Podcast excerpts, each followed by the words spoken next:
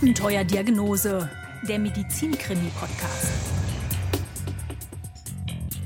In jeder Folge gehen wir einem mysteriösen Fall in der Medizin nach und fahnden nach der rettenden Diagnose.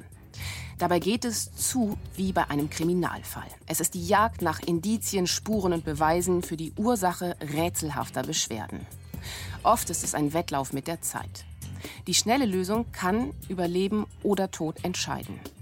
Manchmal dauert es aber auch Jahre, bis die Ärzte das Rätsel lösen können. Stürzen wir uns in das Abenteuer Diagnose. Diesmal geht es um einen Mann, der jahrelang unter schwersten Durchfällen und Entzündungen im ganzen Körper leidet. Ein Fall, der, ich würde mal sagen, einem Arzt, der sowas ist wie der deutsche Dr. House, wirklich Rätsel gestellt hat. Mein Name ist Anja Martini und ich bin Wissenschaftsredakteurin. Und bei mir ist Anke Christians. Hallo Anke. Hallo Anja.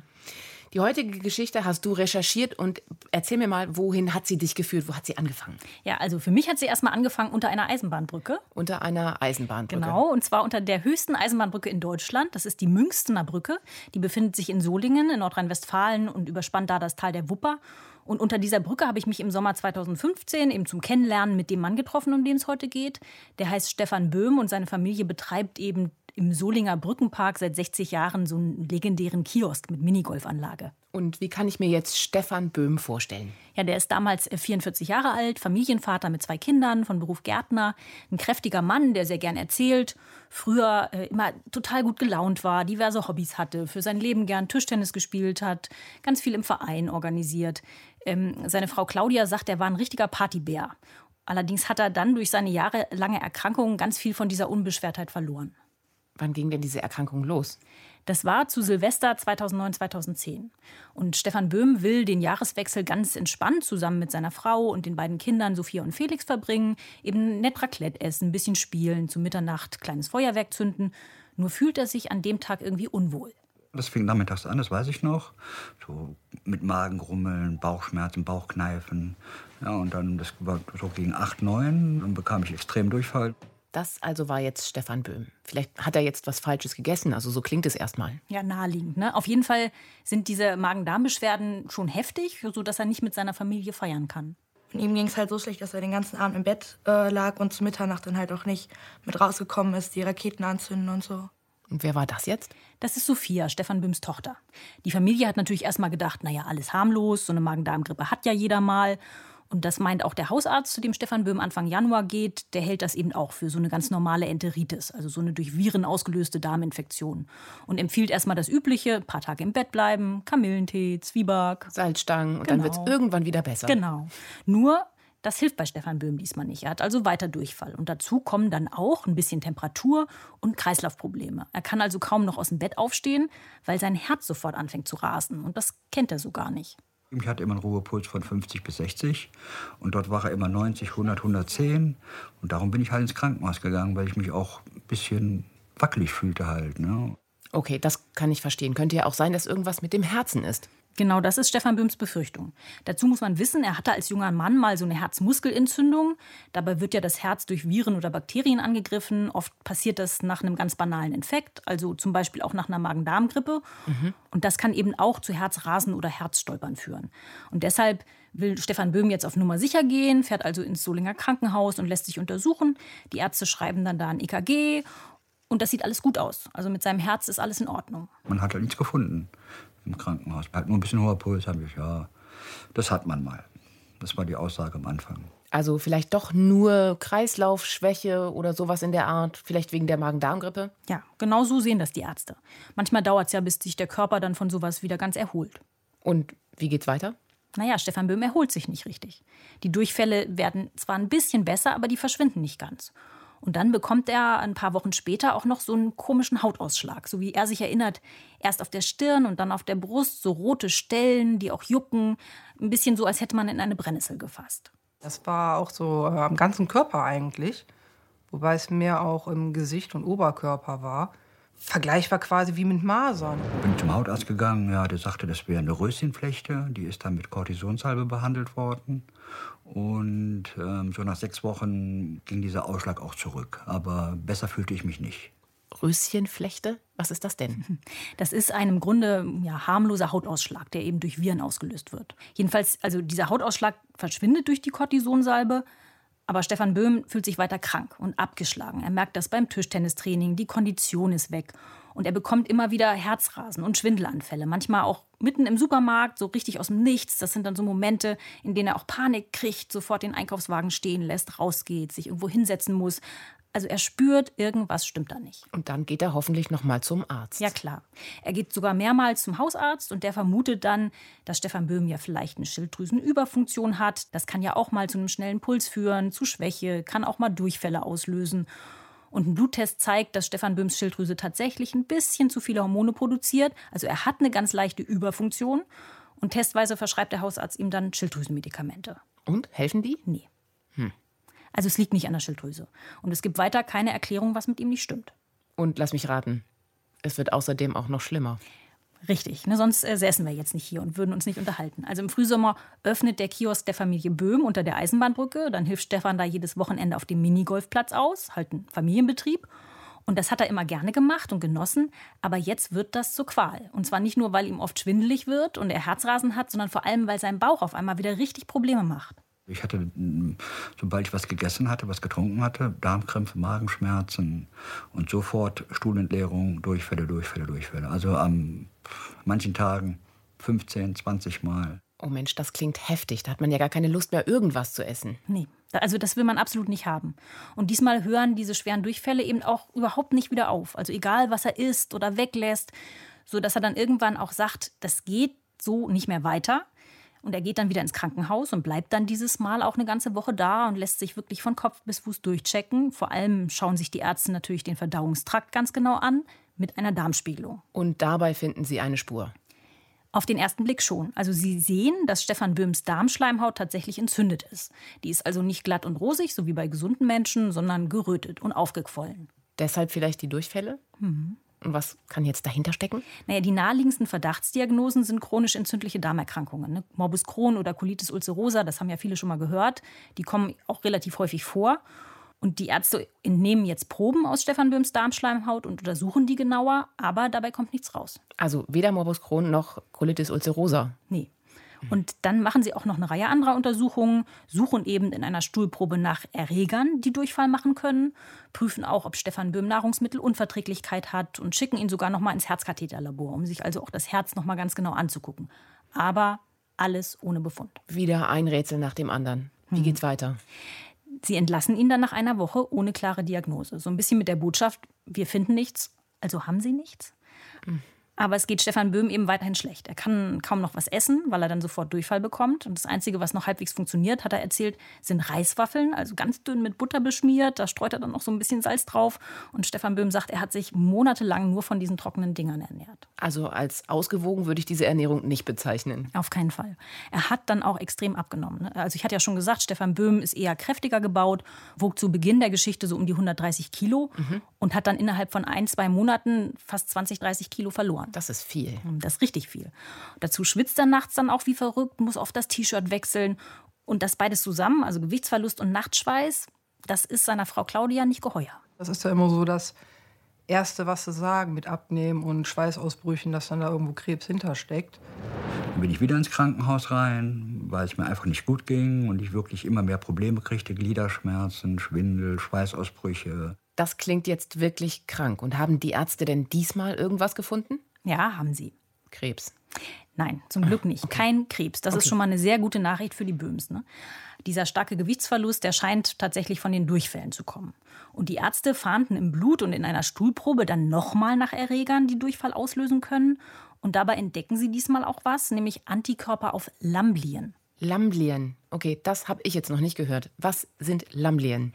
Ja, die sind gar nicht so selten. Das sind so Darmparasiten, Einzeller, die sich in der Dünndarmschleimhaut einnisten. Die können zum Beispiel durch Haustiere übertragen werden und führen eben zu chronischen Durchfällen. Na, also das passt aber doch zu den Symptomen von Stefan Böhm. Das passt ne, und äh, scheint zunächst so eine gute Erklärung zu sein. Und die Ärzte wollen dann den Erreger auch direkt im Darm nachweisen. Das übliche Verfahren dafür ist, dass man so eine kleine Gewebeprobe aus der Dünndarmschleimhaut entnimmt. Die wird unter Mikroskop untersucht und da sieht man diese winzigen Einzeller dann wirklich. Aber in Stefan Böhms Gewebeprobe finden die Ärzte keine Lamblien. Okay, das verstehe ich jetzt wieder nicht. Ja, das ist auch für die Ärzte eine Überraschung. Und jetzt zweifeln sie so ein bisschen dran, ob diese Verdachtsdiagnose überhaupt stimmt. Deshalb suchen sie auch noch mal nach anderen Krankheiten. Gibt es auch andere seltene Infektionen, äh, Darminfektionen, die durch Bakterien ausgelöst werden. Aber auch da finden sie nichts. Und deshalb hoffen die Gastroenterologen im Krankenhaus am Ende, dass sie mit den Lamblien trotz allem richtig liegen und geben Stefan Böhm Medikamente gegen diese vermutete Lambliasis, so heißt die Krankheit. Wo ich zum ersten Mal den Befund Lambliasis gekriegt habe, war ich froh, dass überhaupt was gefunden wurde.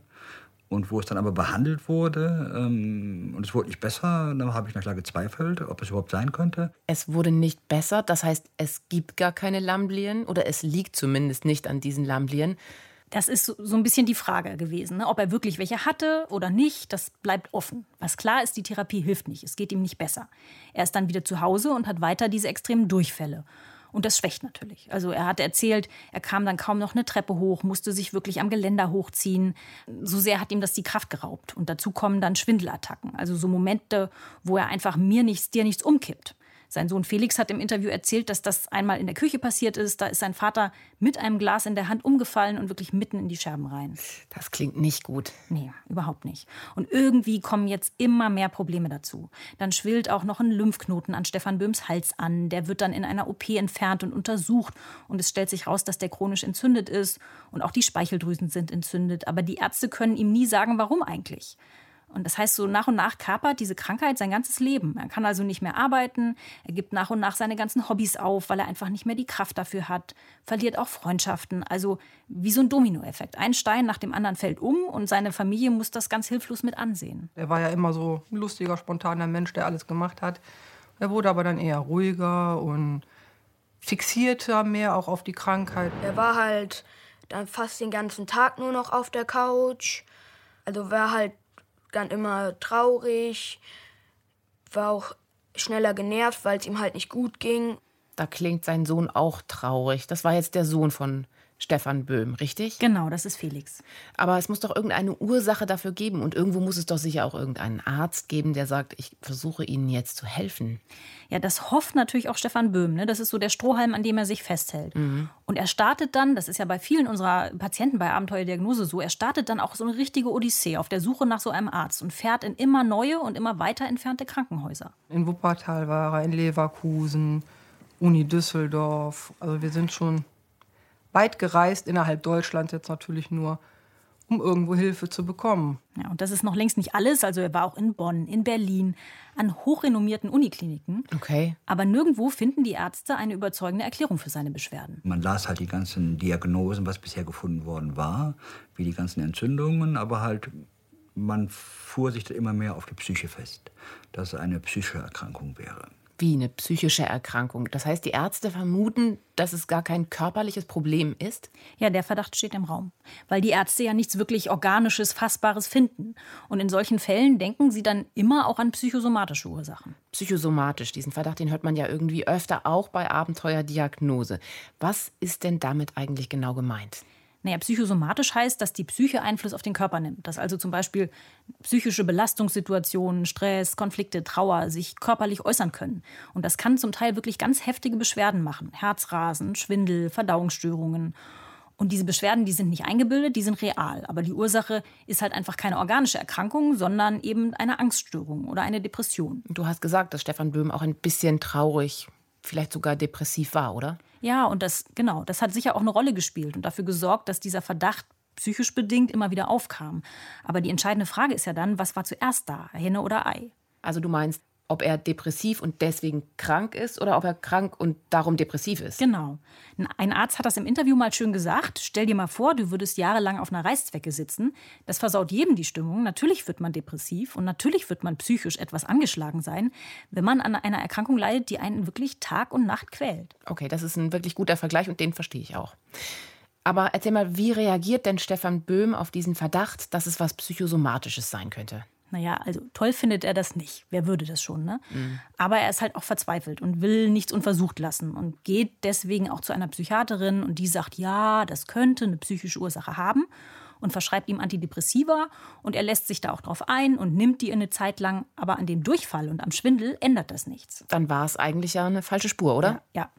Und inzwischen gehen Stefan Böhm wirklich die Anlaufstellen aus. Also er weiß nicht mehr, an wen er sich überhaupt noch wenden soll. Ne? Also jetzt sind vier Jahre vergangen, in Vier. denen vier Jahre, in denen er dauernd Durchfall, Schmerzen und Schwindel hat. Ganz hilflos, ganz ratlos, weil man halt nicht weiß, was man machen soll. Ja? Und dann fängt man halt an, selber zu recherchieren oder irgendwas zu nehmen, wenn man irgendwas liest oder findet im Internet. Also pff, man macht alles. Ne? Also wenn zu mir einer gesagt hätte, ich müsste Gras von der Wiese essen, hätte ich wahrscheinlich auch gemacht. Ja, zu diesem Zeitpunkt halt. Ne?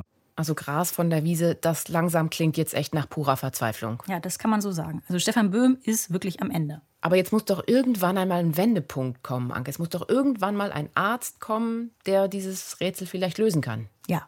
Und zwar passiert das so. Also Stefan Böhm, der entdeckt eines Tages durch Zufall im Internet, dass in Marburg an der Uniklinik ein neues Zentrum eröffnet hat. Und zwar ein Zentrum für seltene und unerkannte Erkrankungen. Heute gibt es sowas ja an vielen Unikliniken, aber 2013 war das noch was ganz Neues und auch ziemlich spektakulär. Jedenfalls hat Stefan Böhm, als er davon liest, sofort diesen Gedanken, ah, vielleicht bin ich da ja richtig aufgehoben. Ne? Vielleicht können die Marburger Ärzte auch mir helfen.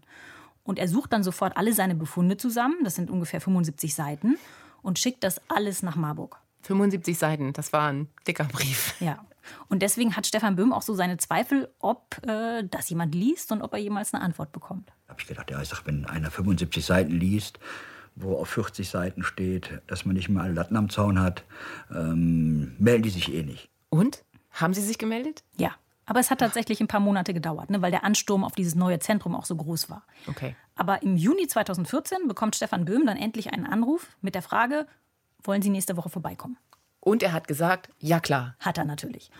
Und sitzt eine Woche später dann in einem Untersuchungsraum der Uniklinik Marburg und lernt dort Professor Jürgen Schäfer kennen, auch bekannt als der deutsche Dr. Haus. Okay, verstehe. Benannt nach dem Arzt aus der amerikanischen Fernsehserie, der besonders knifflige Fälle löst.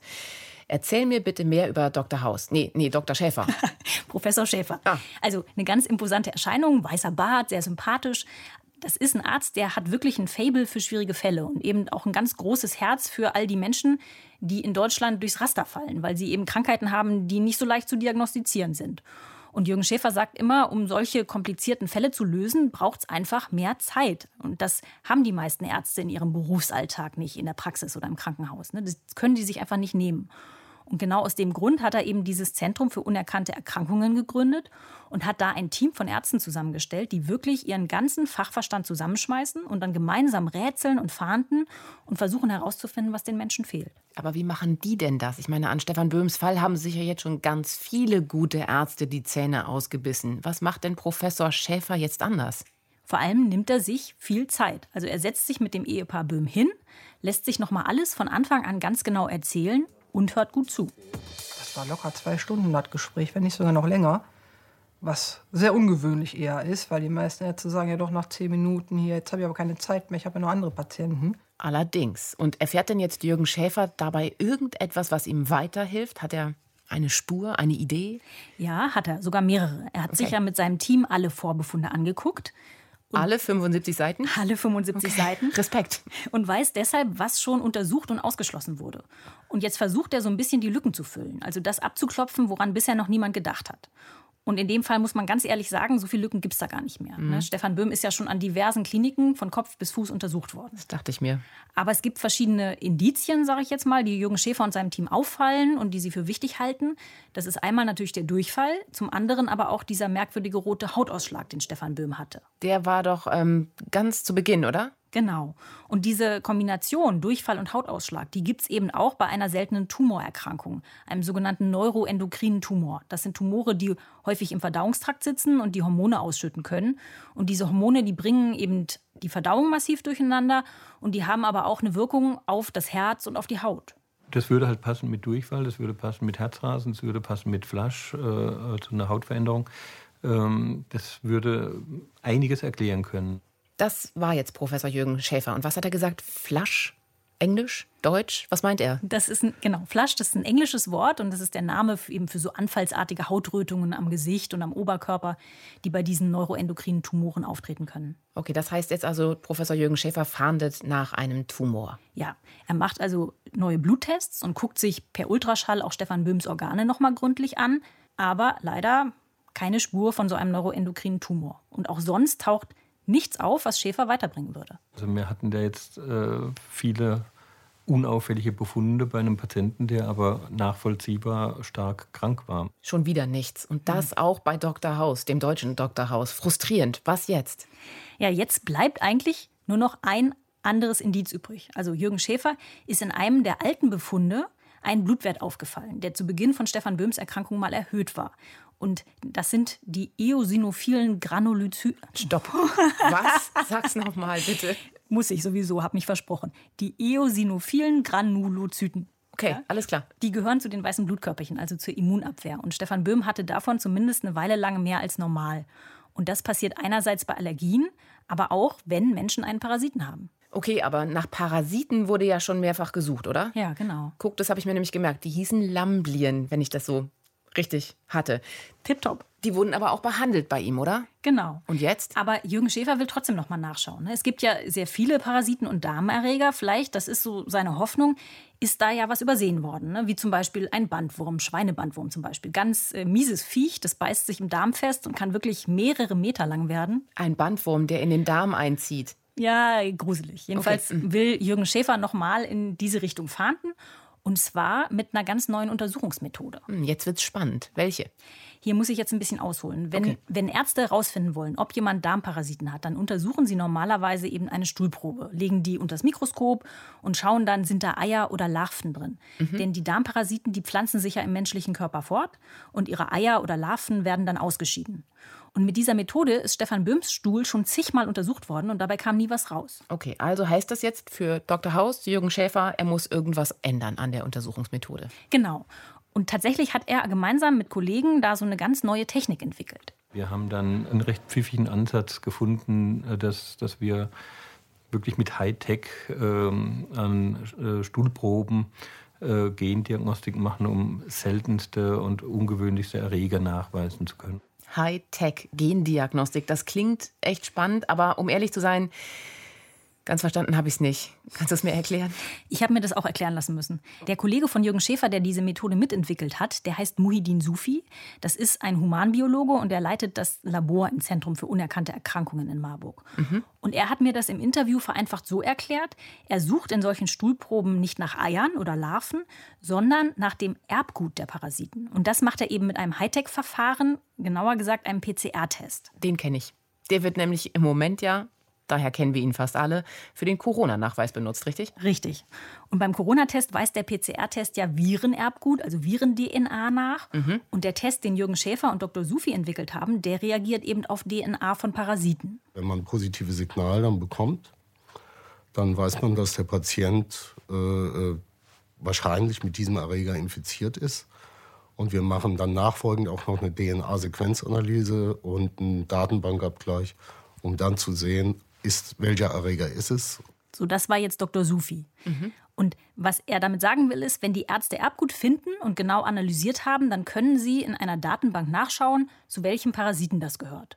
Und das ist eben ein ganz sensitiver Test, der misst also auch kleinste Anzeichen für einen Parasitenbefall und ermöglicht eine ganz sichere Diagnose, weil DNA eben nicht lügt. Das finde ich jetzt mal klingt ziemlich toll. Und mit diesem Verfahren untersucht jetzt also Dr. Sufi den Stuhl von Stefan Böhm, die Stuhlprobe. Mhm. Und hat er was dabei gefunden?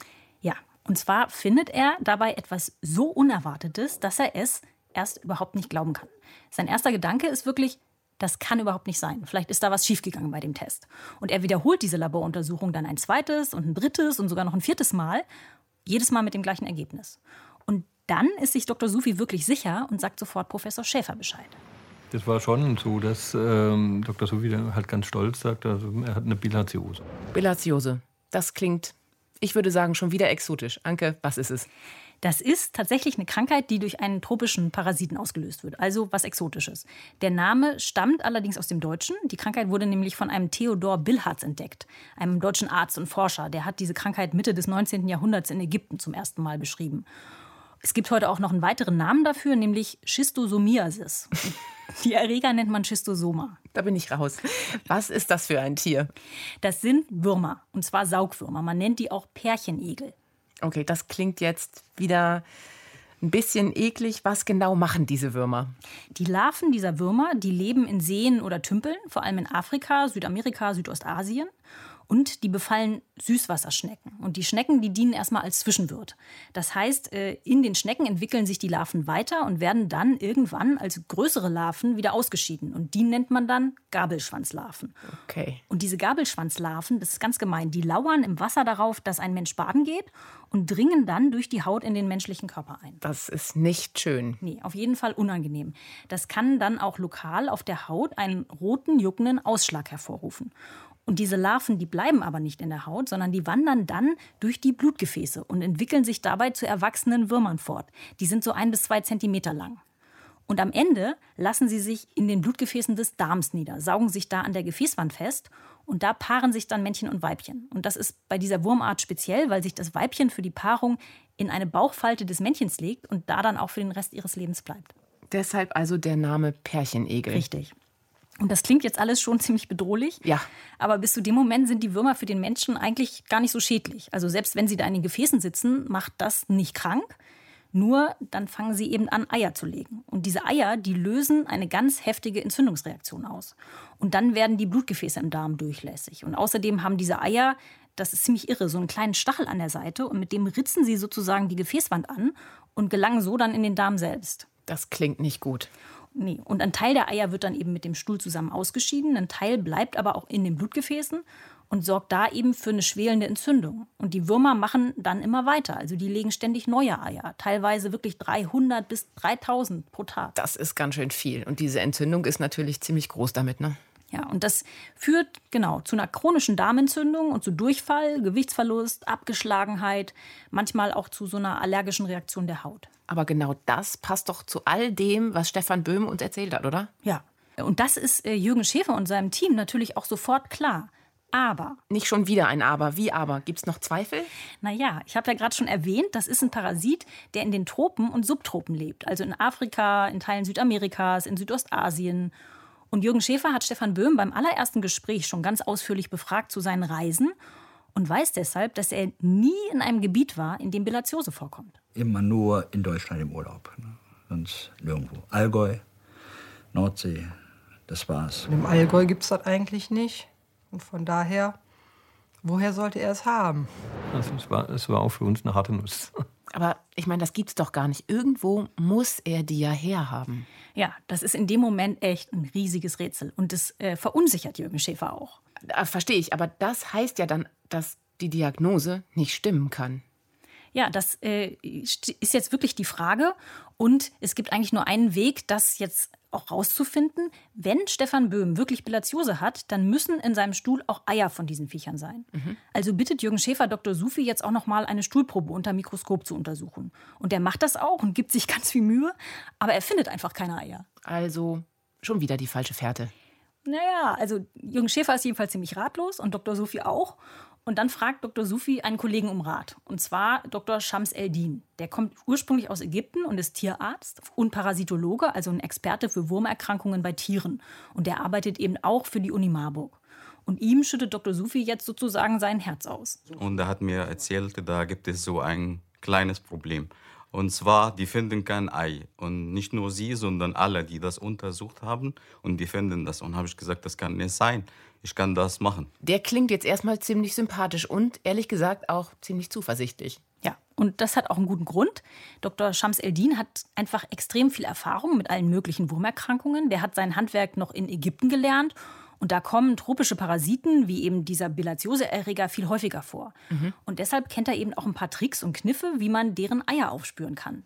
Normalerweise werden im Labor für diese Untersuchungen unter Mikroskop äh, nur sehr kleine Mengen Stuhl angeschaut, also so 10 Milligramm. 10 Milligramm. Und äh, Dr. Shams Eldin weiß eben, das reicht manchmal nicht und macht diese Stuhluntersuchung deswegen selber nochmal, aber wirklich nach der, wie er sagt, klassischen Methode. Das heißt, er nimmt statt 10 Milligramm 10 Gramm Stuhl. Also das Hundertfache. Genau. Und er bereitet diese Stuhlprobe auch sehr sorgfältig auf. Das heißt, er gibt so verschiedene chemische Lösungen hinzu und die säubern sozusagen die Probe, sodass man, wenn man dann durchs Mikroskop schaut, weniger Hintergrundrauschen hat. Hintergrundrauschen? Naja, das heißt, dass dann eben weniger ablenkende andere Strukturen zu sehen sind. Ah, okay. Mhm. Und dann setzt sich Dr. Shams Eldin ans Mikroskop und macht sich auf die Suche nach diesen Eiern. Und er ist wirklich hoch motiviert, weil er ja Dr. Sufi zeigen will, dass das eigentlich gar kein Problem ist. Und nach einer Stunde habe ich ihm einfach so ein, äh, die Bilder mit WhatsApp geschickt.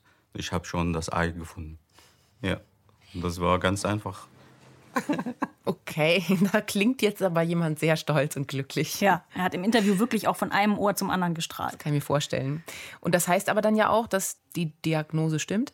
Ja, die ist jetzt wirklich bombensicher. Also das ist der absolute, man sagt ja immer Goldstandard zum Nachweis von Bilatiose, wenn man im Stuhl Eier findet. So, eine Frage habe ich aber noch.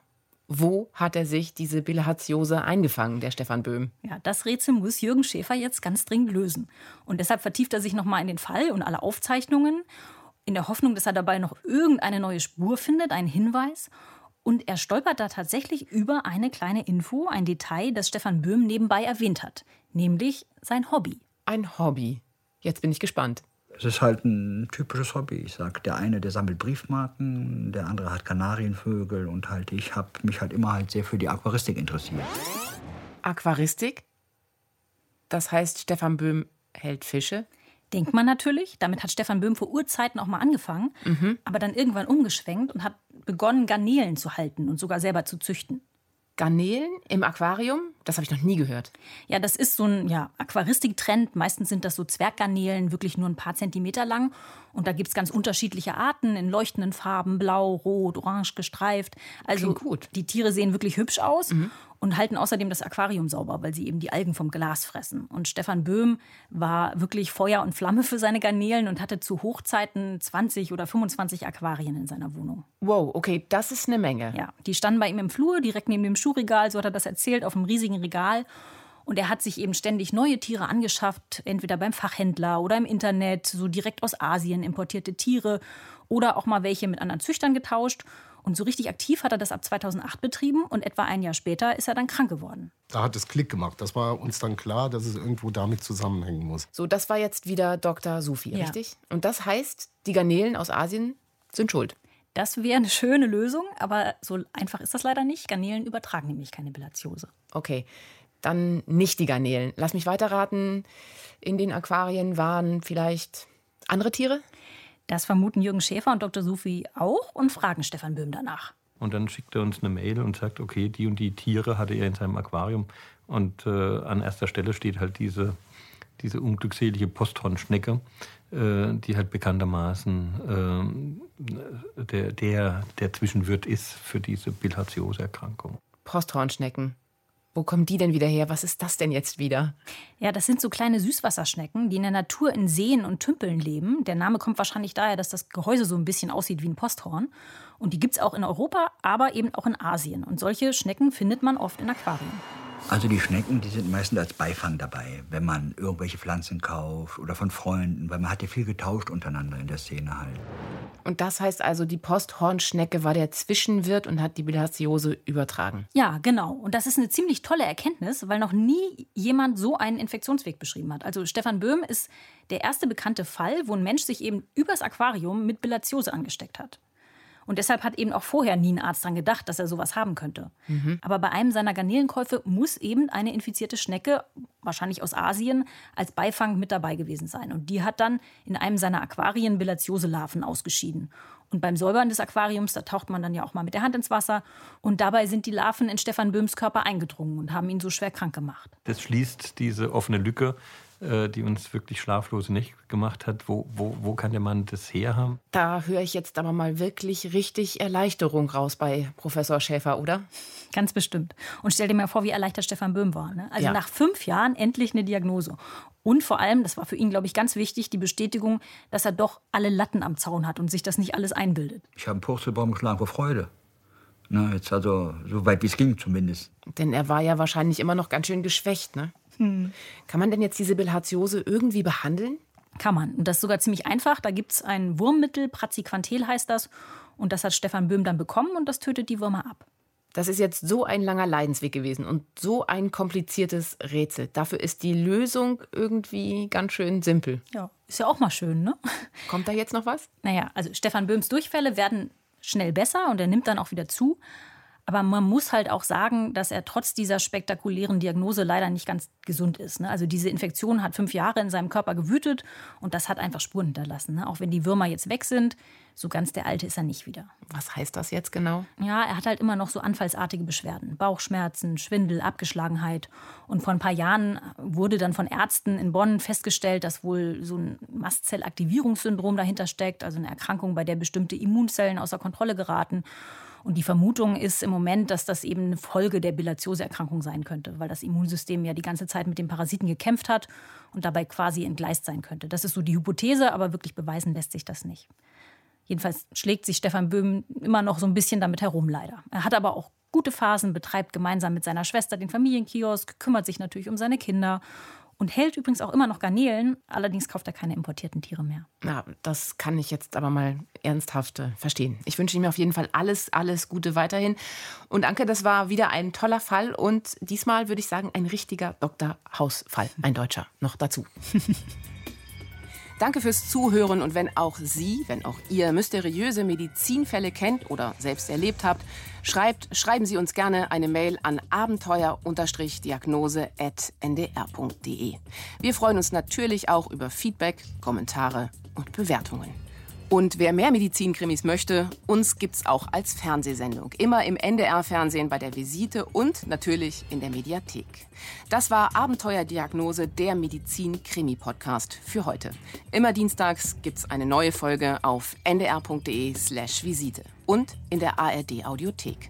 Am besten gleich abonnieren. Bis zum nächsten Mal.